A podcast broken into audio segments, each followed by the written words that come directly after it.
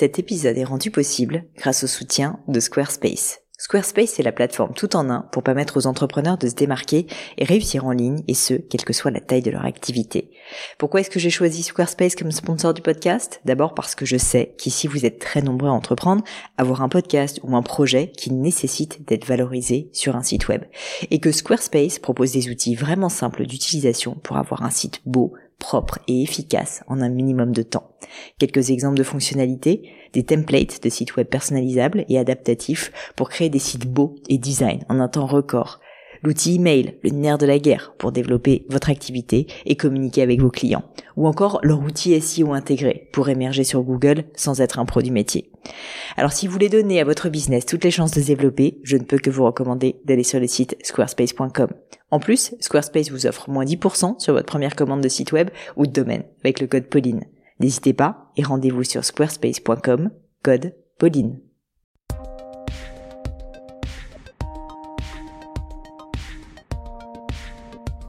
Salut la team podcast, ici Pauline Legnaud et bienvenue sur Le Gratin. Le Gratin, c'est un podcast pour vous aider dans vos questionnements personnels et professionnels. Les lundis, j'interviewe des personnalités remarquables pour parler de leur réussite et essayer de décrypter avec elles les clés de leur succès. Le mercredi, vous le savez maintenant, je réponds à vos questions sur des thèmes hyper variés autour de l'entrepreneuriat, du business de manière générale, du marketing, des réseaux sociaux et plus. Alors aujourd'hui, je suis avec Ken. Je vous préviens, cet épisode est un peu spécial car aujourd'hui, c'est moi qui vais me faire donner une leçon une leçon sur comment utiliser au mieux YouTube pour faire connaître sa marque. Certains d'entre vous le savent, je viens de lancer une chaîne YouTube que vous trouverez d'ailleurs dans le descriptif de cet épisode pour diffuser le podcast. Et plus tard, je vais d'ailleurs y ajouter d'autres contenus exclusifs. Pourquoi avoir choisi de faire ça? Pas juste pour avoir plus de travail, je vous rassure, j'en ai déjà assez. En fait, j'ai fait ça pour plusieurs raisons. D'abord parce que certaines personnes préfèrent utiliser YouTube sur leur ordinateur pendant les heures de travail pour écouter des podcasts. Pourquoi pas? Aussi, deuxièmement, car j'ai pour ambition à terme de filmer mes interviews et de pouvoir diffuser ces contenus en vidéo autant qu'en audio. Troisièmement, car YouTube est une plateforme de contenu très intéressante qui privilégie le search, donc la recherche, c'est-à-dire des requêtes par des internautes. Or, avec les leçons du gratin, je réponds justement à des recherches fréquentes comme comment augmenter son audience sur Instagram ou comme aujourd'hui, comment créer une chaîne YouTube. Bref, cette chaîne, vous l'aurez compris, est une bonne optimisation de mon référencement naturel et me permettra, je l'espère, de faire bénéficier de ces contenus à un public encore beaucoup plus large qu'avec le seul podcast. Mais comme YouTube, j'y connaissais pas grand-chose avant de décider de me lancer, eh bien j'ai voulu demander à un pro quelles sont les ficelles du métier. Je suis donc allée chercher Ken de l'agence Tube Reach, qui est une agence vraiment spécialisée sur la création et la diffusion de contenu YouTube. Concrètement, ils sont là pour vous faire exploser votre chaîne YouTube. Vous retrouverez le lien vers l'agence Tube Reach en lien dans le descriptif de l'épisode et aussi sur le blog du podcast. Concrètement, j'ai choisi de poser des questions vraiment concrètes à Ken sur comment et pourquoi lancer une chaîne YouTube, quel contenu diffuser, à quelle fréquence, la durée des vidéos, le matériel nécessaire, ce qui coûte cher, etc. Alors évidemment, cet épisode ne plaira pas à tout le monde, car il est un peu plus technique que la moyenne, mais quand on y pense, en 2017, déjà 37,5 millions de Français allaient sur YouTube chaque mois, soit 80% de la population connectée. Donc on peut raisonnablement se dire que YouTube est un bon terrain de jeu marketing et en tout cas qu'il faut un minimum s'y intéresser. Si vous voulez contacter Ken pour lui poser plus de questions, vous pouvez le retrouver sur le site de TubeReach bien sûr, donc tubreach.com et également via son compte Twitter callmekentan, donc callme ensuite Ken K-E-N Tan T-A-N. Allez go, c'est parti pour la leçon du gratin. Salut Ken, bienvenue sur le gratin. Bonjour Pauline. Écoute, je suis ravie de te recevoir. C'est un épisode un peu spécial en plus, puisqu'aujourd'hui nous allons parler de YouTube, puisque tu es vraiment expert en la matière.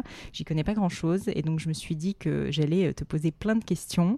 J'ai aussi plein de questions euh, de, mon audience, parce que j'avais posté des messages sur Instagram et Twitter pour leur demander euh, voilà, quelles étaient leurs problématiques. Et donc l'idée ici, c'est vraiment une leçon sur comment utiliser YouTube pour faire connaître sa marque, soit personnelle si jamais vous êtes influenceur, soit sa marque bah, si jamais vous êtes créateur d'une entreprise, B2B ou B2C. Et donc je t'ai préparé une petite liste de questions qui va un peu dans tous les sens. Mais si je commence par le début, euh, la base, on va dire. Euh, ma première question, c'est est-ce que toutes les marques, qu'elles soient B2B ou B2C, ont intérêt à créer une chaîne YouTube et à poster des contenus dessus? Et quel est l'intérêt d'avoir une chaîne YouTube au fond? Alors c'est une bonne question, c'est même peut-être la première question à se poser. Euh, en fait, en, parlant avec nos clients, on a souvent euh, cette, cette, idée reçue, cette idée préconçue qui est YouTube, c'est est-ce que c'est pas une plateforme de jeunes? Il y a beaucoup de youtubeurs, d'humour. Moi, je suis une marque qui fait des, produits B2C, j'ai je sais pas moi un robot, une voiture, mm. n'importe quoi à vendre. Qu'est-ce que j'irais faire sur YouTube? En fait, la, la réponse qu'on a, c'est toujours de se mettre à la peau dans la peau de son audience, pardon, euh, dès lors qu'il euh, il existe des contenus qui fonctionnent euh, sur vos thématiques, et c'est le cas de la grande, grande majorité des secteurs, que ce soit évidemment dans la grande distribution jusqu'à jusqu'aux cosmétiques en passant par même certains secteurs B2B.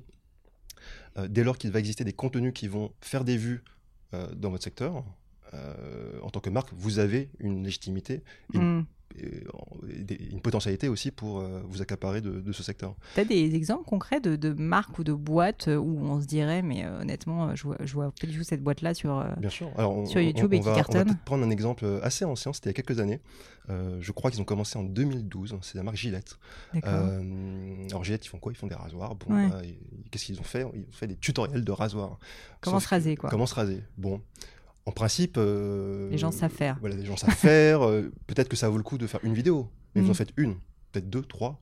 Bon, eux, ils en ont fait 150. Ah ouais. Ils ont en fait créé un besoin en montrant que bah, vous pouviez euh, avoir des styles différents, des moustaches, des barbes, et que pour chaque style, eh bien, il y avait tout un tas, apparemment, hein, je n'ai pas beaucoup de curiosité comme tu peux le voir, il y a tout un tas de choses à, à, avoir. Et en fait, comme ils l'ont fait assez tôt, ils ont carrément, alors, ils ont créé le besoin, et ensuite ils ont planté un drapeau. C'est-à-dire qu'aujourd'hui, quand vous tapez euh, comment se raser, how to mm. shave, entretenir euh, en anglais, euh, quand vous tapez n'importe quel mot-clé autour de cette thématique, vous tombez sur la vidéo. Et on parle de vidéos qui ont fait entre, entre 50 000 et 1 million de vues chacune. Bah, ça, c'est hyper intéressant parce que ça m'amène à un deuxième point. On en avait parlé en off quand on s'était rencontrés la première fois où tu me disais, mais en fait, YouTube, c'est vraiment en fait un, moteur de recherche. Il faut jamais oublier ça. Et donc, euh, alors c'est pas vraiment une question, mais euh, si je me trompe pas, euh, les, la, recherche en fait sur YouTube c'est absolument clé. Et donc, à partir du moment pour répondre à la première question sur la création d'une chaîne YouTube ou pas, à partir du moment où des gens tapent, font une recherche sur un secteur, un territoire de marque qui vous concerne, bah, en gros ça fait sens d'avoir d'avoir une chaîne YouTube quoi. Bien sûr. Bah, il, faut toujours partir des, chiffres. Hein. Mm. YouTube c'est le deuxième plus gros site le plus consommé au monde. En termes de recherche, c'est 4 milliards de requêtes qui sont tapées par jour grosso modo, si vous ne traitez pas le sujet, d'autres personnes vont le faire pour vous. Très souvent des youtubeurs. Des youtubeurs plus ou moins professionnels. Quand ils sont pas très pros, bon, il y a aussi mm. une question de, contrôle de l'image de marque qui peut, euh, qui peut venir. Euh, les secteurs où il n'y a vraiment aucun potentiel en termes de SEO, euh, c'est le terme qu'on emploie hein, pour le potentiel de, search, de, recherche. bien sûr, il y a des secteurs qui sont moins intéressants que d'autres, mais vous avez forcément mm. trois, quatre questions fondamentales que vous devez dominer pour pouvoir eh bien, prendre la place et ne pas laisser vos concurrents mm. ou des amateurs dominer le territoire. Et alors, tout à l'heure, tu me parlais donc de Gillette et de ses 150 vidéos. Euh, une question euh, assez récurrente de, des personnes à qui j'ai parlé quand euh, je leur ai dit que j'allais faire un podcast sur YouTube me disaient D'accord, ok, il faut créer sa chaîne YouTube, mais, mais concrètement, comment est-ce qu'on fait? Combien de vidéos il faut mettre? Est-ce que ça sert à quelque chose si jamais on n'a pas le temps de créer tant de contenu? Ça Est-ce que toi, tu as un peu des grandes guidelines, des grands principes que tu pourrais nous donner, notamment voilà, au niveau du nombre de vidéos à publier par semaine, par mois, peut-être, quand, mettons, on est une marque. Mettons, si je prends un exemple concret, je crée la chaîne du gratin. Alors moi, il se trouve que j'ai déjà mes podcasts, donc c'est mhm. peut-être pas si compliqué que ça. Mais euh, est-ce que tu penses qu'une fois par semaine, c'est suffisant? Est-ce qu'il faudrait faire plus? Quelle est un peu ta, voilà, ton, idée là-dessus? Alors, c'est une bonne question. Euh, je vais répondre. Euh, pour commencer, je vais peut-être partager une grille de lecture qui mm. pourra simplifier la réflexion. c'est la matrice des 3 H. Donc les 3 H, ce sont trois, trois typologies de contenu. Euh, qui ont leur place sur une chaîne YouTube. En bas de la pyramide, donc vous imaginez une belle pyramide. Mm. Les fondations, en fait, ça va être le contenu help, le contenu euh, qui va répondre à une question, du coup. Donc pensez aux tutoriels, aux, vidéos de présentation des produits, mm. aux tests, etc. C'est vraiment les fondations de votre stratégie de contenu.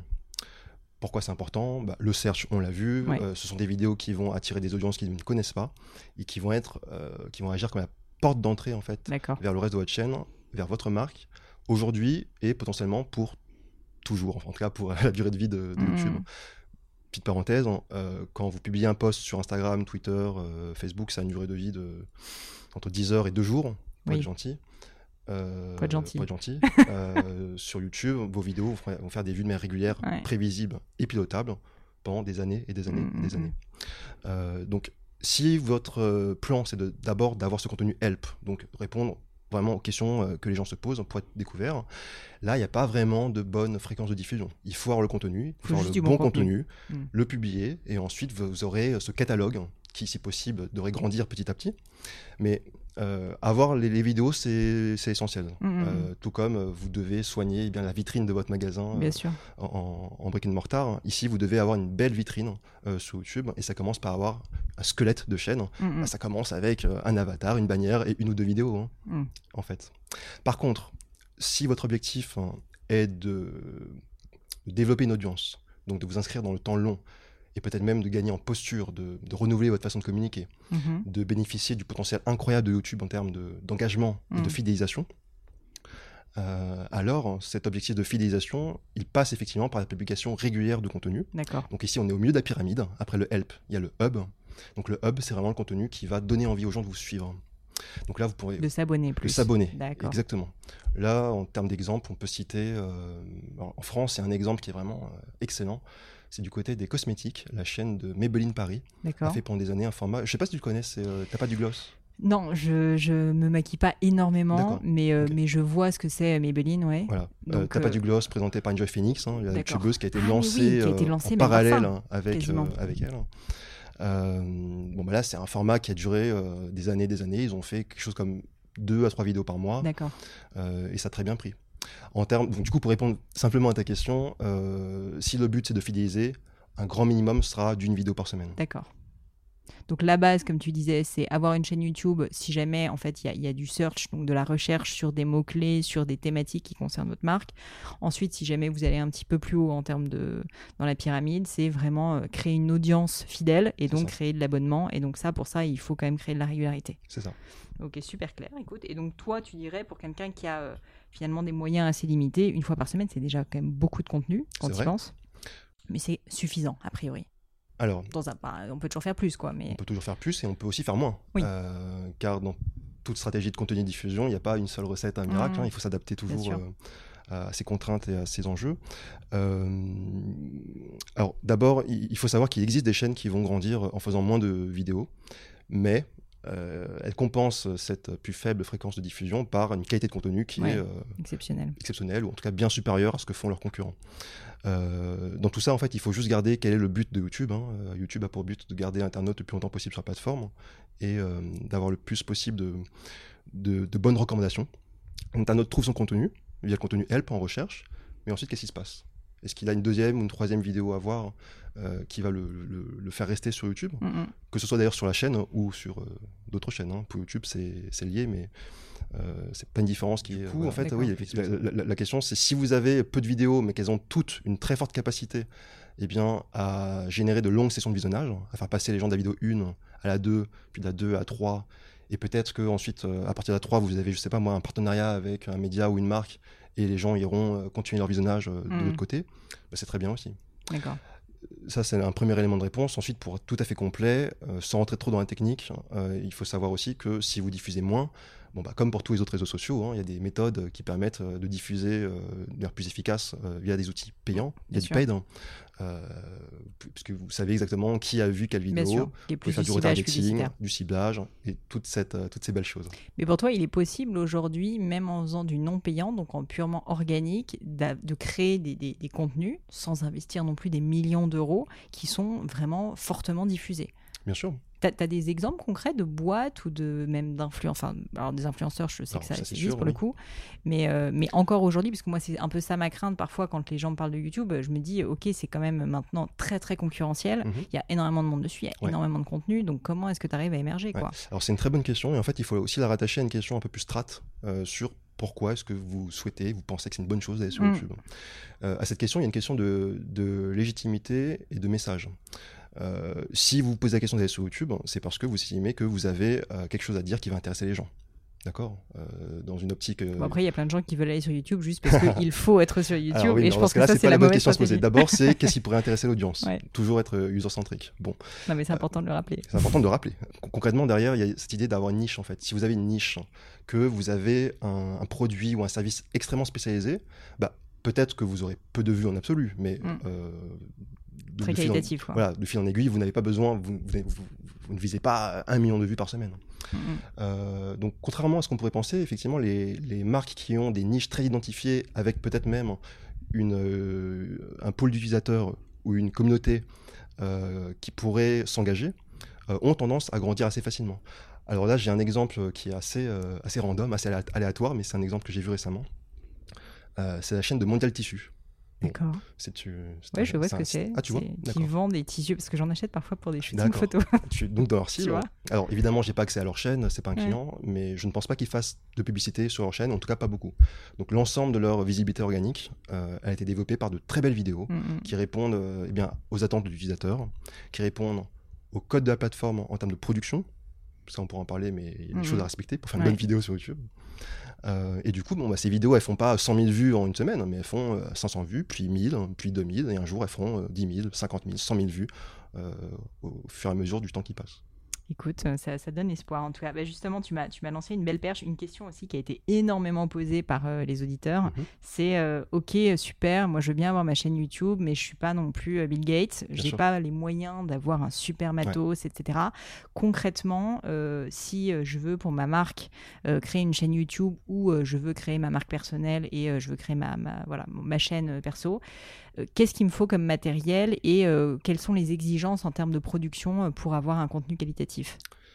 Alors c'est une très bonne question puisque c'est aussi une question qu'on adresse euh, très, très régulièrement euh, euh, chez TubeRich. Euh, ma réponse, ça va être d'avoir un contenu qui intéresse Mm. et d'avoir la bonne tonalité, le fond et la forme. Donc, du coup, j'ai pas répondu à ta question, mais Si, dans quand tout même. ça, il y a, y Tu me fais comprendre que la technique est pas si importante que ça. En fait, c'est pas vraiment une question de technique. Alors, je vais donner la réponse, mais Mm. euh, in fine, tout ce qui importe, c'est avoir le contenu qui va être intéressant Ouais. et ensuite d'avoir une forme d'authenticité. Mm.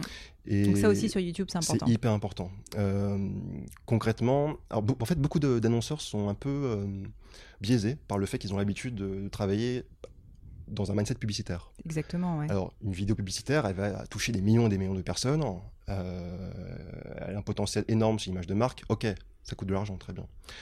Une vidéo sur YouTube, elle n'est pas vue au cinéma. hein. Elle n'est Mm. pas vue Non, euh, en prime time. hein. Elle est vue sur mobile, dans 80% des cas euh, aujourd'hui. Euh, elle est vue sur mobile et surtout, euh, elle touche une audience qui choisit de voir la publicité. Pardon, qui choisit de voir la publicité d'ailleurs ou la vidéo. Mm, Dans les mm, deux cas, hein, YouTube favorise une vue active et une vue choisie mm, mm. et non pas une vue euh, subie. Du coup, tant que les gens ont cliqué sur la vidéo, c'est bien parce que le sujet va les intéresser, qu'ils ont une attente, que ce soit découvrir un produit, apprendre à faire quelque chose, euh, trouver des idées d'inspiration pour, je sais pas moi, euh, décorer ma, ma, ma salle de bain, euh, ou, je sais pas moi, euh, à- apprendre à, euh, à comment faire une, bonne demande de, de- de- de demande en mariage, par exemple. Une très bonne idée. Euh, donc cette notion d'auth- d'authenticité, elle est hyper importante parce que si vous montrez que euh, vous faites des vidéos mais que derrière vous avez quelque chose à vendre, que euh, la vidéo est un prétexte en réalité pour parler de vous, bon bah très vite les gens vont Mm. rendre compte et c'est pas hyper intéressant. Et à l'inverse, faire des pubs entre guillemets et les poster sur YouTube. Alors si c'est du paid media, que c'est que tu le payes, ça peut valoir le c'est coup. très bien. Voilà, mais par contre, faut pas s'attendre en organique à ce que ça soit euh, exceptionnellement vu, sauf si vraiment la création est tellement sublime ou drôle ou quelque chose comme ça que là, ça peut être viral. Voilà, exactement. Si vous vous appelez euh, Nike ou, ou, Mm. euh, ou euh, Auchan, je crois qu'il a fait une très très belle campagne euh, il y a quelques mois avec une vidéo euh, sur les tomates qui, qui a été très virale. Je le mettrai dans les notes. Voilà, si, si- si vous avez des publicités exceptionnelles, très bien, mais c'est pas une stratégie. Mm, mm. La viralité, la viralité n'est pas une stratégie. La viralité n'est pas une stratégie. ah ben non. Euh, dans la viralité, il y a une notion euh, qu'on ne contrôle pas, qu'on ne peut pas Ouais, piloter, ça arrive par qui est la- hasard. quoi. voilà, c'est c'est- c'est le partage social. Mm, mm. Bon, on pourra en parler dans un autre podcast, mais euh, les, les vi- les vidéos qu'on estime virales en message publicitaire ne sont r- quasiment jamais virales. D'accord. Derrière, il y a toute une ingénierie de partage social et de tests en amont Mm. qui font que bon, bah, il y a euh, 300 000 vues ou 3, ou 3 millions de vues qui sont achetées rapidement pour ensuite générer une dynamique politique avec des RP, avec pas mal de choses. Hyper intéressant. Euh, mais ça, c'est un autre sujet. Euh, pour, pour répondre à ta question, euh, effectivement, une publicité n'a pas vocation à, à faire des vues en naturel hein, sur une chaîne YouTube. Alors attention, hein, le paid, on en fait dans l'agence, Oui. ça, ça a une raison d'être. Mais la question que j'encourage tes, tes auditeurs du coup à se poser, c'est quel est le but de ma vidéo? Oui. Est-ce que c'est une vidéo promotionnelle publicitaire qui va toucher une très large audience en dehors de- du potentiel naturel de mon cœur de cible? Ou est-ce que je fais une vidéo pour le search? Mhm. ou alors, est-ce que c'est une vidéo qui va, euh, je sais pas moi, euh, avoir pour euh, but de faire cliquer sur une fiche produit? Mhm. Est-ce que c'est une vidéo qui va non pas avoir pour but de faire cliquer sur une fiche produit, mais sur le bouton d'abonnement? Mhm. Car une vidéo ne peut pas tout faire. Elle peut pas avoir un impact Oui, tout- euh, de- coup, branding incroyable, et faire vendre, et fidéliser, et être trouvé en recherche. Ouais, ouais. Il y a peut-être quelques vidéos qui de temps en temps parviennent à, à- à cumuler tous ces, toutes, ces, toutes ces qualités, mais euh, vous n'en faites pas une stratégie. Mhm. Donc posez-vous la question, quelle est l'intention et l'objectif de chacune des vidéos? Donc help, c'est fondation, un contenu hub pour fidéliser et intéresser l'audience, Mm. et au-dessus vous avez le contenu hero hein, dans la terminologie, qui est le contenu publicitaire, qui va vous permettre, eh bien, euh, vous mettez un peu de budget, et là tout d'un coup vous avez euh, un million de personnes qui débarquent sur votre chaîne, hein, et là Mhm. ils auront du contenu à se mettre sous la dent. Mhm. Pensez aussi quelles sont les synergies que vous pouvez créer entre un contenu publicitaire euh, et le reste de Bien la sûr. chaîne. hein. Et Attirer avec la publicité et ensuite fidéliser avec ton fameux hub, donc c'est-à-dire des contenus récurrents qui sont de qualité. et c'est là où très souvent on constate qu'il y a des limites euh, plus euh, organisationnelles hein, Ouais. ou de mindset même hein, dans les entreprises. Bon, bah, dès lors que vous avez des services différents qui gèrent euh, l'achat média et, le marketing ou, la, ou le- le- le- la création de contenu, c'est compliqué de se parler. Justement, je voulais t'en parler parce qu'il y a beaucoup de personnes qui sont euh, auditeurs du podcast qui euh, travaillent dans des directions marketing ou euh, qui travaillent en agence. Et c'est vrai que la difficulté, je trouve, dans cette création de contenu, alors sur YouTube, mais même sur Instagram, etc., c'est que bah, y a maintenant nécessité d'une forte création de contenu, donc c'est beaucoup de travail et en général, on n'y affecte pas souvent les ressources nécessaires. Toi, de ton expérience, en fait, quelles sont les équipes nécessaires au sein d'une organisation? Donc, ça peut être une marque euh, B2C ou une marque B2B pour euh, être à peu près sûr de. Enfin, être capable de faire quand même un contenu de qualité récurrent euh, qui, qui, euh, bah, qui, du coup, est la vocation de faire connaître davantage la marque. C'est une bonne question. Alors, la, la réponse va énormément dépendre effectivement de, de l'ampleur et de la taille de l'entreprise. Bien sûr, je ne parle pas d'une boîte de mais- 1000 mais je- vais salariés, donner mais la- la base, réponse, on va dire euh, la base basique. de la base. Euh, pour moi, il faut trois personnes. Il faut une personne qui a une vision stratégique sur pourquoi est-ce qu'on fait ça et qu'est-ce qu'on veut dire. Mhm. Bon, en principe, hein, il y a quelqu'un dans, dans le marketing On qui, espère quand on- même qu'il y en ait un. Et sinon, bah, pouvez vous faire accompagner. Ouais. Euh, une personne pour la captation de la vidéo, Réalisateur, quoi. un réalisateur. Et éventuellement, alors là, vraiment, si vous avez des moyens exceptionnels, euh, une personne dédiée pour le montage, hein, et vous avez un réal et, euh, Et un une monteur. et un monteur, en réalité, très souvent, vous pouvez avoir un réal monteur. Bien sûr. Euh, pour du face caméra, du tutoriel, des vidéos sur une table, euh, et ce, sont le type de vidéos qui vont correspondre à 50% des, des, des marques en B2C. hein. Mhm. Euh, en réalité, ouais, une bonne personne pour la captation et le montage, hein, c'est faire le job. Mhm. Et du coup, je rattache avec ta question précédente en termes de matos, Ouais. d'un point de vue technique. En réalité, C'est pas si. bah, bon, un, un- un appareil photo de bonne qualité, un trépied, éventuellement quelques lampes pour s'assurer que la lumière soit constante, une bonne prise de son. Toujours très important le son. C'est hyper important. Mais euh, ouais. Après, bien sûr, att- attention, hein, je dis pas qu'il faut faire des vidéos systématiquement avec un iPhone 7 et un stabilisateur, euh, mais on peut commencer comme ça. Et pour très souvent, si c'est bien fait et que le montage fait le job, hein, car la qualité d'une vidéo dépend énormément de la post-production, et Mm. pas tant de la captation que ça. Euh, eh bien, sur un téléphone mobile, hein, même sur desktop, on aura un rendu très qualitatif. Mhm. Hyper intéressant. Euh, par rapport au contenu encore euh, et à la, vraiment la production, est-ce que tu as des recommandations pour euh, quelqu'un qui se lancerait, qui voudrait créer, euh, qui voudrait créer ses- soit sa série, soit euh, ses premières vidéos? Tu vois, est-ce qu'il faut, euh, je sais pas, un générique au début euh, Sur la durée aussi, ça m'intéresse d'avoir ton avis là-dessus. Mais en gros, quelles sont un peu les best practices en termes de vraiment création de contenu par vidéo? Alors, c'est une bonne question. On va commencer par le commencement. Euh, on va parler de titres et de vignettes. Ah oui Attention. Euh, en fait, ce qu'il faut comprendre, c'est que euh, une vidéo sur YouTube, elle est choisie. Les gens décident de cliquer Oui, dessus. Et sur YouTube, hein, tu le sais, il y a des heures et des heures, enfin des, des millions d'heures de contenu qui sont disponibles. Je crois que le chiffre, c'est 500 heures de contenu qui est mis en ligne euh, chaque minute. C'est incroyable. Donc, euh, en l'espace de, de, de 10 vies, on n'aura jamais le temps de voir un millième de ce qui est mis sur YouTube. Euh, donc, en tant que chaîne, marque, média, association, peu importe, vous êtes dans, dans une situation hyper concurrentielle. Les éléments qui vont euh, donner envie aux gens de cliquer sur les vidéos, c'est quoi? Bon, bah, ça va être la vignette, donc la, la petite image qui s'affiche en aperçu, C'est ça. euh, en recherche, en la page de garde, c'est la page de garde Ouais. de, de la vidéo, Ouais. Euh, et son titre. Quel est le titre de la vidéo?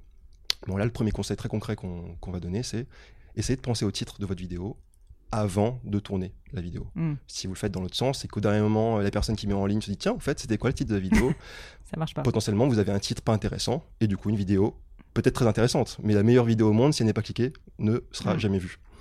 Euh, donc pensez au titre. Le titre, c'est fondamental. hein. Euh, vous pouvez euh, avoir des variations de euh, 100, 200, 300, 400% en changeant un titre. Ah oui.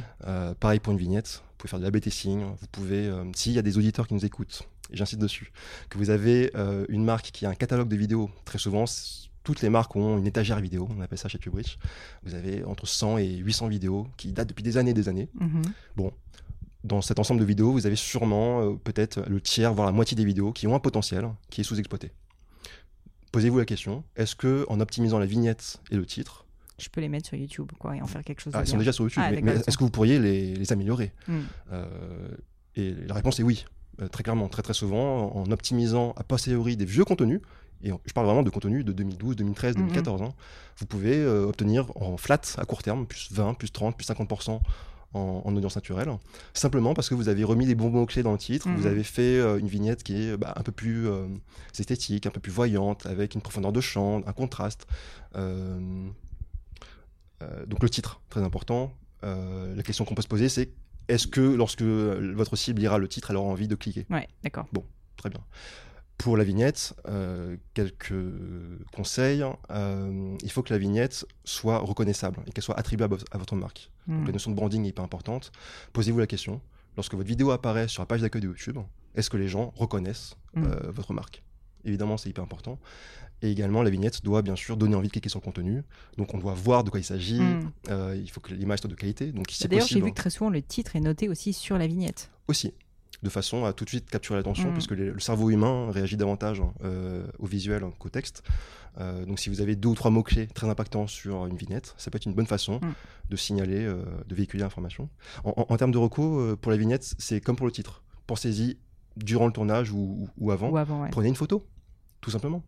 Une belle photo de votre produit ou de la personne qui va s'exprimer, avec, si possible, des contrastes, de la profondeur de champ, euh, vraiment pour- de façon à sublimer et à bien mettre en avant votre contenu, Mm, mm, quel mm. qu'il soit. Hyper intéressant. Par rapport euh, au reste de la vidéo, du coup, si on avance un tout Oui. petit peu. Alors, euh, c'est une bonne question.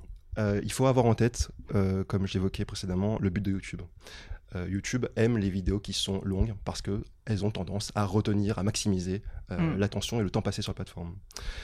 Concrètement, si vous imaginez faire des vidéos de moins de 2 à 3 minutes, c'est questionnable. D'accord.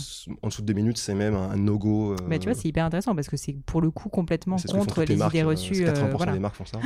euh, parce que c'est un ADN publicitaire à base qu'elles ont. Mm, mm. Non, sur YouTube, ça commence à être hyper intéressant si vous avez des vidéos qui font entre, entre 5 et 10 minutes. D'accord. La plupart des chaînes qui grandissent ont des vidéos, ont des formats, du coup, de vidéos entre 5 et 10 minutes.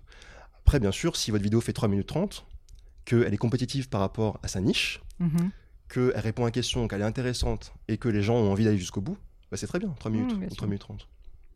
Super. Et euh, tout ce qui est euh, fin de la vidéo, il y a quelque chose à prévoir ou euh, tu tu t'arrêtes juste quand tu t'arrêtes? Ah bah non, on est sur YouTube, donc on est en digital.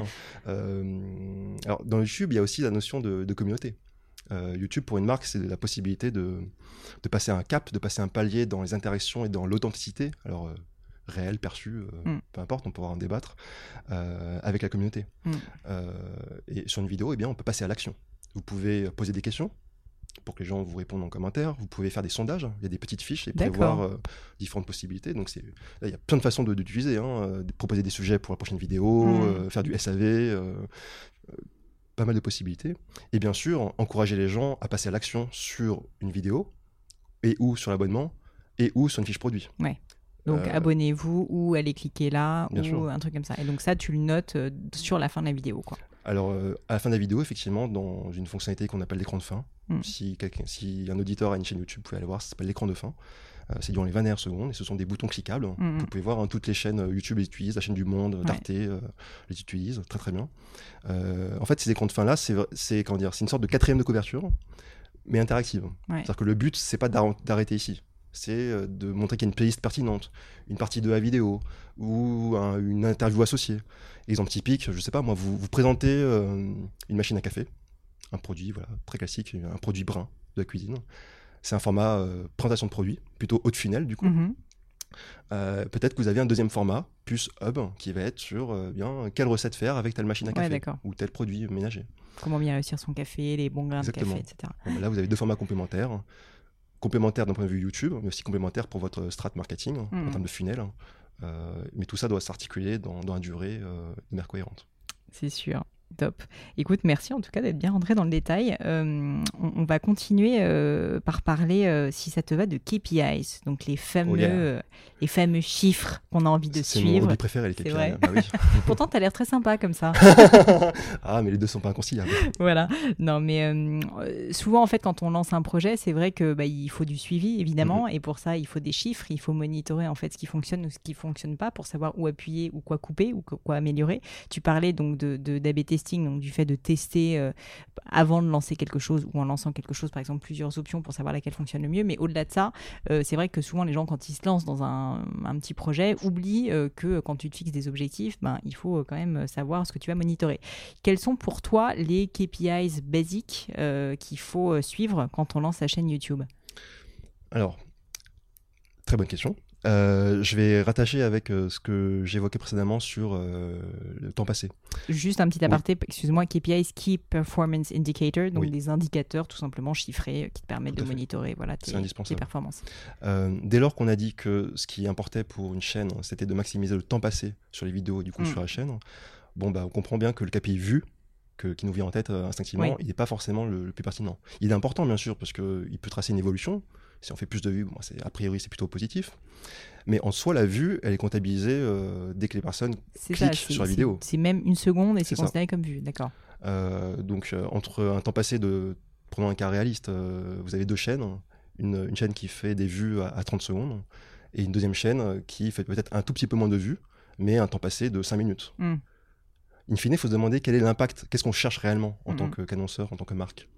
Moi, ma réponse, c'est euh, l'impact émotionnel. hein. C'est la capacité à, à convaincre le cerveau et le cœur, en fait. Bon, euh, le temps passé, il se mesure en minutes et en heures de visionnage et pas simplement en vues. Mm. Bon, bah là, vous avez les deux, premiers, deux principaux KPI, les vues et les minutes de visionnage ou les heures de visionnage sur, sur certaines chaînes. Euh, le ratio qui détermine le, le- le rapport entre les deux, eh bien, c'est la durée de vue moyenne.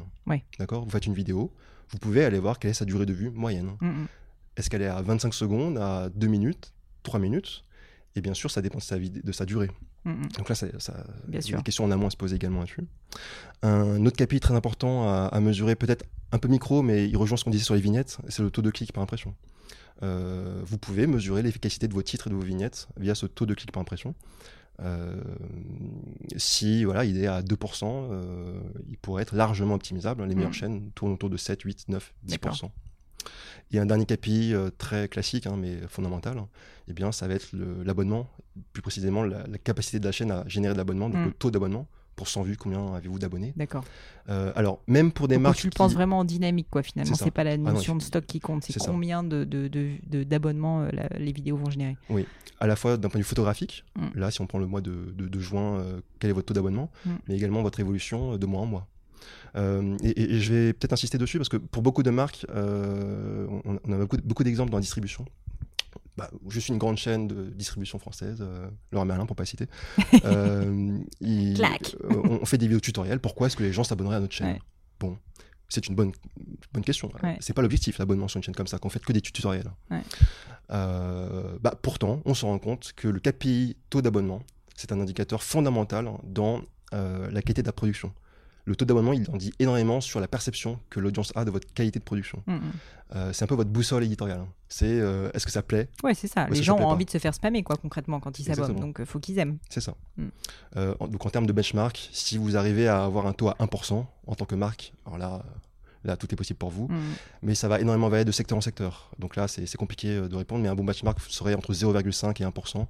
Là, vous avez euh, un, un bon taux d'abonnement. Hyper intéressant. Merci beaucoup, en tout cas, pour tous ces. Je sentais que les chiffres, c'était un truc qui allait te parler, tu vois. Top. Euh, dernière question et ensuite je te laisse tranquille. C'est euh, référencement. Euh, Yes. Donc tu, tu m'en as parlé un petit peu à demi-mot quand tu me parlais du titre, mais une question qui est revenue assez souvent aussi des auditeurs, c'est est-ce qu'il faut mettre des hashtags? Est-ce que ça sert à quelque chose? Est-ce qu'il faut mettre des commentaires Tu sais, dans le descriptif justement de ta chaîne YouTube? Donc en gros, comment se faire référencer au mieux? Parce que beaucoup de gens bah, justement postent sur YouTube pour être trouvés via Ouais. le search. Et donc comment faire pour émerger au mieux? Alors, il y a quelques années, effectivement, euh, je t'aurais répondu, bah oui, euh, avoir un bon titre, euh, la description, les tags, c'est hyper important, concentrez-vous dessus, passez du temps à, bien écrire ces, éléments. Alors aujourd'hui, il faut quand même bien les écrire, mais ça joue une partie euh, assez infime dans, dans, la magie de YouTube. Le, titre, pardon, pardon, le titre reste très important, puisque c'est la première, la première, chose que les gens voient d'une vidéo. La description et les tags jouent un rôle, mais qui est assez faible in fine. Il faut le faire. C'est vraiment les fondamentaux en fait de mm. l'optimisation. Il faut bien le faire pour maximiser le, potentiel de découverte des vidéos. Mais c'est pas c'est pas ça en soi qui va faire le succès ou la réussite d'une chaîne. Ce qui fait le succès ou la réussite d'une chaîne, on l'a évoqué, hein, eh c'est est-ce que le contenu plaît. Euh, donc il faut bien le faire. Euh, après, effectivement, les hashtags, ils existent sur, euh, sur YouTube, mais ils ne, sont pas utilisés de la même façon que sur d'autres plateformes. les hashtags sont très utilisés quand les gens aiment le format, donc la, série de vidéos, la playlist que vous avez. Vous pouvez avoir un, hashtag de, format ou même de marque, mhm. le mettre dans votre description, et en fait YouTube va l'afficher juste au-dessus de vos titres, de façon à avoir une sorte de, de surtitre affiché sous forme de hashtag. Les gens pourront cliquer dessus. Exemple, euh, tutoriel euh, Laura Merlin, par exemple. Et ils verront en cliquant sur ce hashtag tous les tutoriels Laura Merlin associés. Hyper intéressant. Mais donc en fait, ce que tu dis, c'est qu'au final, ce qui compte, c'est le contenu, c'est d'avoir un bon titre, une bonne vignette et juste de bonnes vidéos que les gens ont envie de voir, de partager. Et c'est comme ça finalement que se fait, euh, que se fait finalement la notoriété de la chaîne YouTube. Tout à fait, puisque quand, quand l'audience aime le contenu, euh, YouTube le remarque, et c'est mm. dans l'intérêt de, YouTube de favoriser le bon contenu. Donc il va le mettre en avant. Il va le mettre en avant, et du coup vous serez content, et, euh, et, tout ira bien. Euh, en fait, il ne faut pas tant se concentrer sur ces, ces aspects très micro, bien qu'il faille les faire. Hein. On fait beaucoup d'optimisation au quotidien chez Turich, c'est l'un des, de, de, de, nos cœurs de métier. mais en principe, si vous vous êtes posé les bonnes questions sur qu'est-ce que je souhaite dire, mm. euh, quelles sont les questions fondamentales que se pose mon audience, euh, est-ce que j'ai des choses à raconter qui pourraient fidéliser et est-ce que j'ai un bon format de vidéo, tout le reste derrière euh, coulera de source. après, effectivement, utiliser les playlists, toutes ces petites fonctionnalités qu'on a évoquées, comme mm. les écrans de fin, avoir les bons CTA, les call to actions à la fin des vidéos, c'est hyper important puisque quand vous faites passer les gens d'une vidéo à l'autre, eh bien ça génère plus de watch time, hein, le temps de, visionnage, hein, c'est important. Mais au final, tous ces petits hacks ne remplacent pas juste un très bon contenu que les gens ont envie de voir. un bon contenu et une bonne stratégie qui va avec. Parce que ce sont deux choses qui doivent euh, mm. être alliées. Hein. Vous pouvez avoir un très bon contenu, mais pas de stratégie de, diffusion mm. en termes de programmation. Euh, de quoi vous parlez à quel moment? Euh, en, particulier pour les marques, ici, il y a une question à se poser, c'est quelle synergie vous pouvez prévoir avec le paid. Mm. Ça, c'est encore un autre sujet, mais effectivement, le contenu et la strat qui va avec, c'est fondamental. Top. Et pour terminer, euh, si ça te va, je voulais te demander tout simplement euh, quelques euh, comptes à surveiller, sans faire de la pub nécessairement, mais juste parce que tu, toi, en tant que professionnel, qu'expert, tu trouves que vraiment c'est des comptes bien fichus. Je veux bien que tu me donnes, si tu peux, des exemples à la fois B2B, parce que ça peut intéresser certains auditeurs, et mhm. qu'en fait, il y a des comptes B2B sur YouTube, B2C aussi, donc des marques plutôt, grand public, pour les consommateurs, et puis aussi peut-être quelques comptes d'influenceurs, tu vois, ça peut être intéressant pour des personnes qui aimeraient se lancer eux-mêmes. Ok. Euh, alors, je pourrais parler de ça pendant deux heures, donc on, va essayer d'être assez, synthétique. Euh, euh, commençons par le B2B. J'en ai une en tête qui, je pense, ne sera pas très connue en France, mais pourtant, elle est hyper inspirante. Alors, c'est la chaîne d'un cabinet de conseil américain, une filiale de, de Gartner. la chaîne s'appelle L2 Inc. L2 Inc. D'accord. je le mettrai dans les notes. Super. vous verrez un, format qui s'appelle Winners and Losers in a Digital Age, où le fondateur euh, apporte un point de vue critique sur eh bien, les GAFA, l'évolution du marché, euh, les investissements. Et il doit faire entre. Euh, la dernière fois que j'avais vu, il devait faire entre 5 et 10 millions de vues par mois. Ah ouais En naturel. Incroyable. bon, mais là aussi, c'est quand même beaucoup lié, j'imagine, à la personnalité du fondateur qui a des trucs très intéressants à dire. Et, c'est écrit, c'est travaillé. les vidéos sont objectivement hyper intéressantes, qu'on soit d'accord ou pas, c'est pas le sujet. donc ça, c'est pour un exemple B2B. Alors en France, j'en ai pas trop. En France, j'en ai pas trop de similaires. Bon, bah, messieurs, dames, il y a du boulot du coup. Il y, a, hein. du boulot. Hein. Euh, sur d'autres exemples, euh, des chaînes qui, peut-être en dehors des, marques, mais quand même qui disent des choses de la société et de la transformation des médias. Euh, la chaîne du Monde, bien sûr. D'accord. le Monde se sont appropriés YouTube depuis 2-3 ans désormais. Et ils ont eu une croissance phénoménale. Hein à, tel point que moi, je, suis euh, fasciné euh, par, euh, par constater leur évolution dans, les années à venir, puisque potentiellement, ils sont en train de redéfinir complètement leur stratégie. Tout un business model. Hein. car en plus, on ne l'a pas évoqué, mais il y a des fonctionnalités de monétisation hein, assez fortes sur YouTube, comme tu t'en doutes. bon, la chaîne d'Arte, évidemment. Alors, ces chaînes-là ont, été beaucoup inspirées par une chaîne américaine qui s'appelle Vox. VOX, Ouais, euh, parler. qui, euh, qui fait des vidéos absolument exceptionnelles en termes d'écriture, d'intérêt. euh, Et qui est aussi une chaîne média, c'est ça hein? Exactement. Alors eux, ils, doivent faire entre, entre 10 et 30 millions de vues par mois. Euh, c'est vraiment une pépite cette chaîne. Elle est, euh, elle est, elle est, euh, génialissime. Alors après, oui, tu- des, des conseils de chaînes à suivre du côté, du côté des marques? Euh, une, oui, euh, si tu as quelques marques, bah, tu vois, tu me parlais de Leroy Merlin, je trouve que c'était intéressant quand même la stratégie euh, de donc, créer des tutos. J'imagine que c'est sur tout ce qui est do it yourself ou quelque chose comme ça. Mais si tu as d'autres d'autres exemples éventuellement, tout simplement bah, pour faire de la pub, mais juste pour euh, que des auditeurs qui seraient soit dans la direction marketing, tout, soit en fait. eux-mêmes, bah, voilà, et envie de voir secteur, qu'est-ce que c'est qu'une bonne chaîne, tu vois. Alors, euh, on, va rester dans ce côté un petit peu pas très sexy, pas très glamour, comme ça, euh, le, le message sera passé. Euh, Laura Merlin, Lidl Également. Non, mais euh, comme ça, ça chaîne montre aussi qu'on peut, euh, tu vois, euh, faire du bon contenu et avoir une Bien bonne sûr. chaîne YouTube sans euh, faire euh, de la Bien joaillerie. Euh, euh, la Banque Postale également a une chaîne euh, assez intéressante parce qu'elle est, euh, euh, elle, est- euh, c'est une chaîne qui, qui, qui performe plutôt bien D'accord. dans un secteur où objectivement c'est pas très facile, hein, Ouais. le secteur bancaire. Euh, bon après ça dépend des, des secteurs. Non, mais c'est déjà pas mal. Et, euh, Et- pour et- terminer, ouais, juste au niveau des influenceurs, Ouais, alors après, il y a tout ce ouais. qui est youtubeur, euh, beauté, etc. Mais peut-être quelque chose d'un peu différent, Ouais, tu vois. si un truc exemples. différent que je voulais absolument citer, c'est la chaîne de Nerdwriter. Alors, Nerdwriter, Nerd d'accord. comme Nerdwriter. un nerd, ouais. Exactement. Euh, donc c'est un mec aux États-Unis qui, euh, qui est passionné d'écriture et de séries, de cinéma, de culture. Euh, Il va prendre un, un, un- un tableau, euh, un tableau du début du XXe siècle. Il va en faire une vidéo de 15 minutes. Et en fait, le format là, on, peut dire que ce sont plutôt des essais vidéo. C'est pas vraiment, c'est- pas le type de vidéo euh, face caméra, etc. qu'on connaît. C'est plutôt des, des essais, donc très écrits, très recherchés, et, euh, et c'est fascinant. C'est une chaîne qui, qui est très populaire chez les copywriters américains. Euh, après, une petite chaîne française que j'aime beaucoup, mais bon, c'est lié à un, un hobby que, que un centre d'intérêt que j'ai. C'est euh, la chaîne des revues du monde, une youtubeuse euh, qui parle d'histoire et d'archéologie. D'accord. Et voilà, c'est très très différent des Norman et compagnie. hein. C'est ouais. vraiment des vidéos qui sont creusées, intéressantes, euh, divertissantes en même temps, euh, et qui, qui- qui redéfinissent en fait pour moi la, la manière de démocratiser un savoir. Mm, mm. Non, mais c'est intéressant de, de- de comprendre que justement, tu peux faire de la vidéo populaire avec euh, du divertissement. Donc, tu citais Norman, les Cypriens, etc. Donc, moi, j'ai eu sur le podcast, par exemple, Henri Tran du Rire Jaune. Ceci dit, je peux te dire qu'il que bosse. Il est, su- il est super le Et il bosse, c'est quand même assez impressionnant Ouais. de voir justement le processus de création de contenu. Mais au-delà de ça, en fait, quand tu me parles d'archéologie, on pourrait se dire, a priori, personne sur YouTube va regarder ça. Et je trouve ça assez génial de se dire que tu peux Enfin, créer on une peut chaîne. continuer, hein, euh, on, Ouais. on peut parler de philosophie, euh, donc vous pouvez aller voir la chaîne de. In a Nutshell.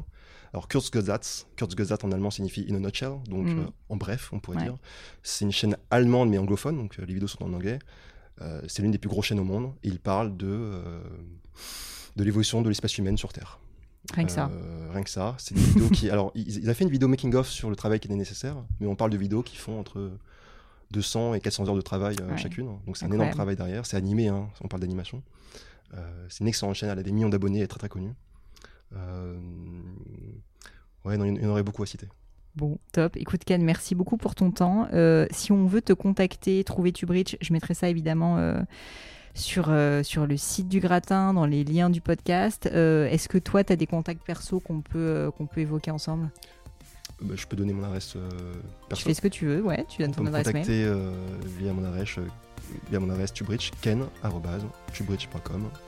arrobase, tubridge.com, Eh ben. T-U-B-E-R-E-A-C-H. Parfait, je mettrai ça dans les notes euh, du podcast. Merci pour ton temps. Avec Et puis, je te plaisir. dis à bientôt. À bientôt. Et voilà, terminé pour aujourd'hui. Un grand, grand merci à tous d'avoir écouté l'épisode jusqu'ici. J'espère que le format vous a plu.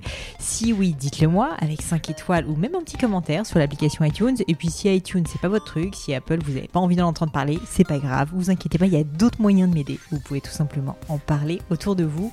Prenez deux trois amis et puis euh, diffusez-leur le podcast. Moi ça m'aide énormément et qui sait, ça les aidera aussi peut-être. Quoi qu'il en soit, merci pour votre temps. N'hésitez pas à postuler aussi à la leçon du gratin si l'idée de passer sur le podcast vous intéresse. Donc à vous de jouer et bientôt pour une nouvelle leçon du gratin.